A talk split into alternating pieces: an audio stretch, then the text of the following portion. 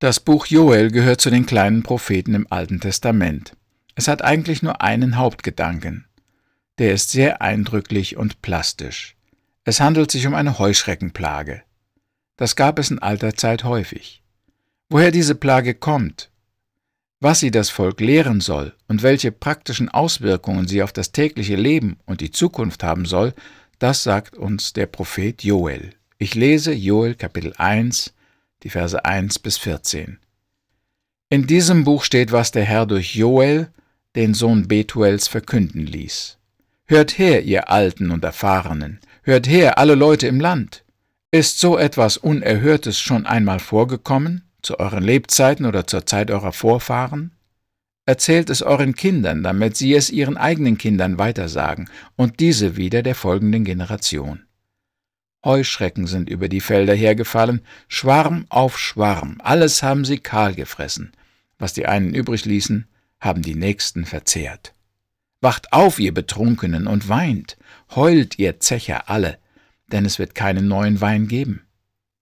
Ein Heer, das unbesiegbar und nicht zu zählen ist, hat unser Land überfallen. Sie haben Zähne wie Löwen. Unsere Weinstöcke haben sie kahl gefressen und die Feigenbäume entlaubt. Sogar die Rinde haben sie abgenagt und nur das nackte Holz übrig gelassen. Weint und klagt wie eine Braut, die im Sack umhergeht, weil sie ihren Bräutigam verloren hat. Die Felder sind verwüstet und ausgedörrt, die Ernte ist vernichtet, niemand bringt mehr Korn und Wein als Speise- und Trankopfer in den Tempel des Herrn. Darum trauern die Priester, die den Opferdienst für den Herrn versehen. Klagt über euer Unglück, ihr Bauern und Weingärtner. Es gibt weder Weizen noch Gerste, die ganze Ernte ist verloren. Die Weinstöcke sind verdorrt, die Feigen- und Dattelbäume, die Granat- und Apfelbäume und alle wild wachsenden Bäume im Land sind entlaubt. Die ganze Freude der Menschen welkt dahin. Ihr Priester am Altar des Herrn legt den Sack um die Hüften und klagt. Behaltet ihn auch bei der Nacht an. Es gibt keine Speise- und Trankopfer mehr im Tempel eures Gottes. Ruft einen Fasttag aus, ordnet einen Bußgottesdienst an. Die Ältesten und das ganze Volk sollen sich im Tempel des Herrn eures Gottes versammeln und zu ihm um Hilfe rufen. Soweit unser Abschnitt aus dem Propheten Joel Kapitel 1, Vers 1 bis 14 nach der Guten Nachricht Bibel. Wenn ein Land in eine Katastrophe gerät, löst das sicher verschiedene Reaktionen aus. Denken wir nur einmal an die letzten Katastrophen in der Welt, ob Überschwemmungen oder Tsunami, ob Vulkanausbrüche, Erdbeben, Hurricanes, Sturmfluten oder Dürreperioden. Immer sind wir betroffen und suchen nach einer Erklärung, einer Interpretation der Ereignisse. Mal vermuten wir, dass die Abgase und die Luftverpestung schuld an den Unwettern sind, dann denken wir, es liegt an der Vernichtung der Wälder und der Natur. Einige behaupten sogar, dass vielleicht Gott das Unglück herbeigeführt haben könnte. Aber meist beschuldigen wir uns gegenseitig für unser umweltfeindliches Verhalten und für das Leiden, das anderen Völkern dadurch zugefügt wird. Die Politiker oder die Experten machen dann die USA, Russland oder China für die Zerstörung der Umwelt verantwortlich. Die Autoindustrie beschuldigt die chemische Industrie und die wieder verweist auf die hohen Kosten, die eine saubere Produktion verursachen. Wahrscheinlich fühlen wir Menschen uns dann besser, wenn wir wissen, wer Schuld hat und warum ein Unglück über uns hereingebrochen ist. Jedenfalls suchen wir nach einer Erklärung, einer Interpretation der Ereignisse. Natürlich können auch Kriege, Aufstände, Revolutionen, Rebellionen oder Terrorakte viel Leid über ganze Völker bringen. Sie richten oft mehr Schaden an als irgendein Naturereignis. Da können wir dann je nach unserer politischen Orientierung, die eine Seite oder die andere für das Töten und Morden verantwortlich machen. Aber die Betroffenen selbst haben oft ganz andere Fragen und Probleme. Für sie geht es ums Überleben, sie fühlen sich machtlos dem Chaos ausgeliefert, sie warten auf Hilfe und Befreiung. Im Propheten Joel geht es auch um eine Katastrophe. Er schreibt in Vers 4 des ersten Kapitels, Heuschrecken sind über die Felder hergefallen, Schwarm auf Schwarm, alles haben sie kahl gefressen.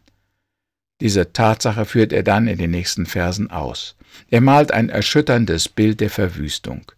Wir hören heute selten von Heuschreckenplagen. Daher können wir uns kaum vorstellen, was so ein Schwarm alles anrichtet. Die meisten von uns können sich noch nicht einmal vorstellen, wie so kleine harmlose Heuschrecken zu so einer Gefahr werden können. Vielleicht sind es doch andere Tiere, als wir sie kennen, denken Sie. Naja, Heuschrecken sind keine Grillen und auch keine Grashüpfer. Es sind Insekten etwa so lang wie ein Finger. Mit ihren langen angewinkelten Hinterbeinen können sie weit und hoch springen. Sie haben aber auch Flügel, ähnlich wie eine Libelle, nur dicker und stärker. Damit können sie richtig fliegen. Dabei machen sie ein lautes, raschelndes Geräusch. Das einzelne Tierchen ist nicht gefährlich. Es beißt den Menschen nicht, es saugt nicht Blut, es ist nicht giftig.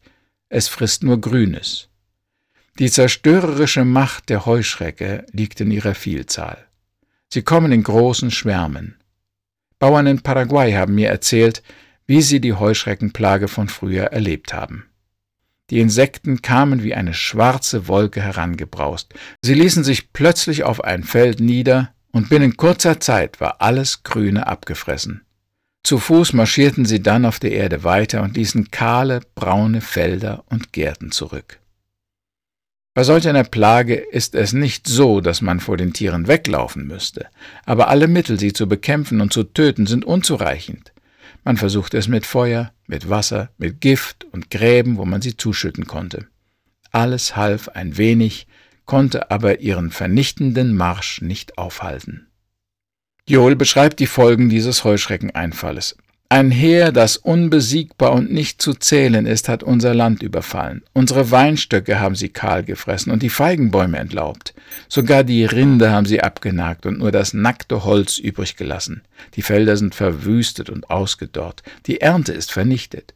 Niemand bringt mehr Korn, Öl und Wein als Speise- und Trankopfer in den Tempel des Herrn.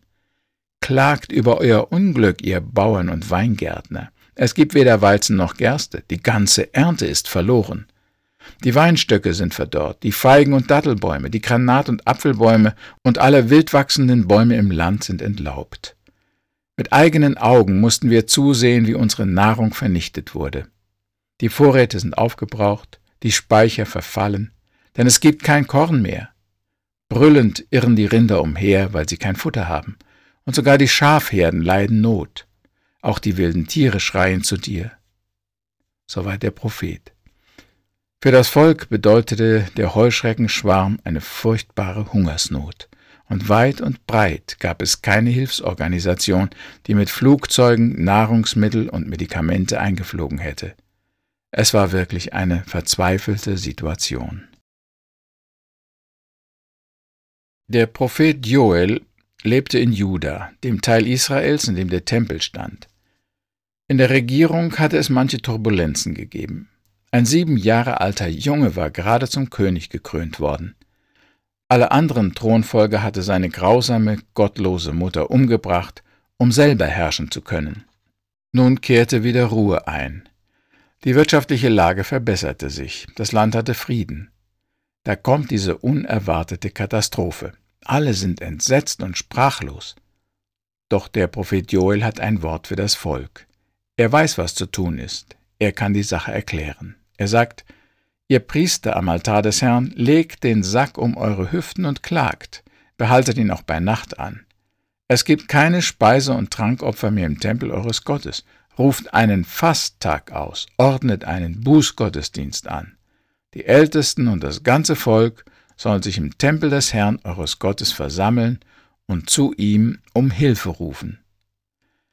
Joel bringt die Katastrophe sofort mit Gott in Verbindung. Er weiß, dass der Herr die Heuschrecken geschickt hat, und für ihn ist es auch klar, dass das Unheil eine Strafe ist. Deshalb ruft er gleich die Priester auf, einen Sack um ihre Hüften zu legen. Das war ein Zeichen der Trauer und Demütigung. Dann sollte ein Fasttag ausgerufen werden und ein Bußgottesdienst. Die Sünde des Volkes hatte das Gericht Gottes auf sich gezogen, und nun galt es, sich wieder Gott zuzuwenden. Der Lebensstil, die Einstellung der Menschen musste sich ändern. Die Priester und das ganze Volk sollten sich im Tempel versammeln und zu Gott um Hilfe rufen. Der Prophet Joel sagt einfach, Wehe, was steht uns bevor? Der Tag, an dem der Herr Gericht hält, ist nahe. Ein gewaltiges Strafgericht kommt von Gott, dem Gewaltigen. Mit diesen Worten ordnet er das Geschehen ein. Er gibt eine Erklärung und Deutung für das, was hier geschieht. Die Katastrophe ist ein Gericht, eine Strafe Gottes für das Volk. Dabei stellt sich mir die Frage, ob alle Katastrophen ein Gericht Gottes sind, ob wir bei jedem Unglück sagen können, Gott straft die Menschen. Gilt der Ruf zur Buße allen, die ein schwerer Schicksalsschlag getroffen hat? Dürfen wir den Leuten, die einen Verlust, eine Not erleben, sagen, was der Prophet dem Volk Israel sagte? Manche Moralisten sind vielleicht schnell geneigt, ein Unglück als Strafe Gottes zu sehen. Andererseits wollen aber auch viele den Gedanken an ein Gericht Gottes gar nicht erst aufkommen lassen. Es stimmt, die meisten von uns sind keine Propheten, deshalb können wir uns auch keine Autorität für Interpretationen anmaßen. Ich weiß noch, als der kleine Micha unheilbar krank wurde. Die Eltern waren gottergebene Christen, sie waren tief betroffen von dem Unglück. Wie war es nur zu dieser Krankheit gekommen? Natürlich beteten sie und baten Gott um Hilfe und Heilung.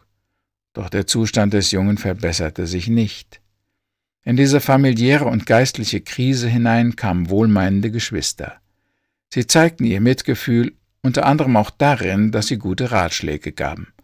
Vor allem aber wollten sie den Eltern klarmachen, dass sie Buße tun und ihre Sünden bekennen müssten. Dann würde ihr Kind schon wieder gesund werden. Für die Besucher war die Krankheit des kleinen Micha eine Strafe Gottes für verborgenen Ungehorsam oder Rebellion der Eltern. Wir alle suchen in solch einem Fall nach einer Interpretation. Wir wollen wissen, wie es zu dem Unglück kam, wer es verschuldet hat und wo wir Hilfe bekommen können. Und sicher ist es gut, diese Fragen zu stellen. Aber doch suchen auch viele Christen heute nach dem Willen Gottes in der Bibel.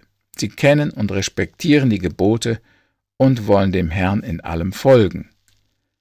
Da wäre es anmaßend zu sagen, sie müssen erst einmal Buße tun. Dann sehen wir auch die Gottlosigkeit in der Gesellschaft. Wir sehen, wie gleichgültig die Menschen um uns Gott gegenüber sind, wie sie ihn oft verachten und verlästern. Für manche Christen liegt der Gedanke dann durchaus nahe, dass Gott eingreift und Gericht über ein korruptes Volk sendet. Natürlich kann eine Katastrophe, eine Seuche, eine Krankheit verschiedene Ursachen haben. Es muss nicht immer sein, dass Gott hier Sünde bestraft. Eine Ursache kann sein, dass Gott unseren Glauben prüfen will. Im Falle Hiobs zum Beispiel waren all seine Verluste und Leiden ein Glaubenstest. Gott wollte sehen, ob Hiob ihm die Treue halten würde, auch wenn ihm nichts mehr von seinem Reichtum, seiner Familie und seiner Gesundheit übrig blieb. Natürlich hatte Hiob schwere innere Kämpfe. Er konnte Gottes Handeln an sich nicht verstehen, aber er blieb in der Prüfung treu. Auch andere Männer und Frauen Gottes in der Bibel mussten durch sehr große Krisen gehen. Das kam nicht, weil sie abgefallen oder in Sünde geraten waren, sondern weil sich ihr Glaube bewähren sollte. Glaube, der nicht im Feuer geprüft wurde, ist nicht viel wert. Ein anderer Grund für Nöte und Leiden in unserem Leben kann darin liegen, dass wir ein Zeugnis vor den Gottlosen sein sollen. Zu Neros Zeiten in Rom herrschten grausame Christenverfolgungen. Viele Gläubigen sind buchstäblich in ihrem öffentlichen Tod ein Schauspiel für die Welt geworden. Sie haben gelitten, während die Zuschauer sich an ihrem Leiden belustigt haben. Aber die Verfolgung hat den Glauben nicht ausrotten können. Im Gegenteil, manch ein Spötter hat die Demut, die Haltung und die Liebe der Gequälten gesehen. Er wurde in seinem Innersten von solch einer Glaubenskraft und Hoffnung berührt und trat selber in die Nachfolge Jesu. Wie heißt es doch? Das Blut der Märtyrer ist der Same der Kirche. Man sollte meinen, dass niemand ein Christ werden wollte, wenn er weiß, dass es ihm auch schlecht gehen könnte. Die Nachfolge soll uns doch Freude und Frieden, Glück und Wohlstand, Wertschätzung und Segen von Gott bringen. Aber es gibt genug Menschen, die wissen, dass es auf dieser Erde nicht immer gut gehen kann. Sie wollen gerade einen Gott, der ihnen auch in großer Not und tiefen Erfahrungen beistehen kann. Es kann auch sein, dass Gott uns mit einer Krise zu einer heilsamen Veränderung führen möchte. Krankheit und Leiden in unserem Leben müssen nicht unbedingt eine Strafe sein, aber sicher können die veränderten Umstände auch zu einer Neuorientierung führen. Ich kenne Leute, die sagen es ganz frei heraus. Ich musste erst diesen schweren Unfall erleben, um über die wahren Werte im Leben nachzudenken. Schon manch einer hat sich durch eine notvolle Erfahrung selber den leidenden und verwirrten Menschen zugewandt. Corrie ten Bohm ist durch die Hölle des KZs gegangen. Dort wurde sie von Gott zubereitet zu einem Leben des Dienstes an Gefangenen, gefolterten und verletzten Menschen. Ohne die eigenen Erfahrungen im Leid hätte sie andere Menschen nie so gut verstehen und ihnen helfen können. Manchmal kann es auch sein, dass Gott uns etwas nimmt, um uns etwas Besseres dafür zu geben. Ich erinnere mich an einen Buchtitel, der diesen Gedanken sehr kompakt ausdrückt. Das Buch hieß Um Füße bat ich und er gab mir Flügel. Die indische Ärztin Mary Verghese erlitt bei einem Busunfall so schwere Verletzungen, dass sie von der Hüfte an gelähmt blieb. Sie war an den Rollstuhl gefesselt. Doch entwickelte sie vom Rollstuhl aus eine erstaunliche Fähigkeit, besondere Operationen durchzuführen. Dadurch konnte sie vielen Menschen in speziellen Krankheiten helfen. Sie wurde weltbekannt und reiste per Flugzeug in viele Länder.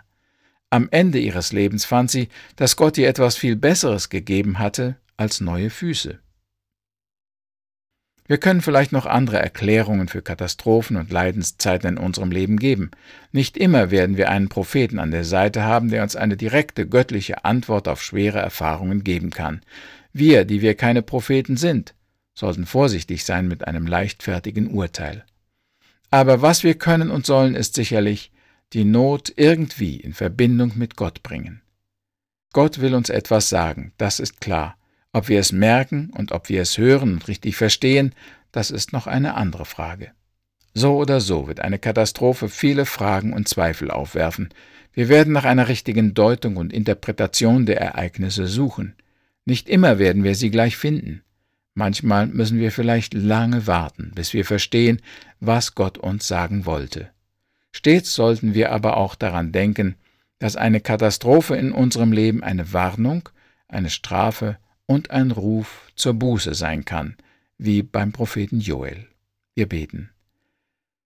Herr, hilf uns, die Katastrophen in unserem Leben richtig zu verstehen. Wir danken dir, dass du uns in allen Notlagen begleitest und hältst und uns in deiner Liebe etwas lehren willst. Amen.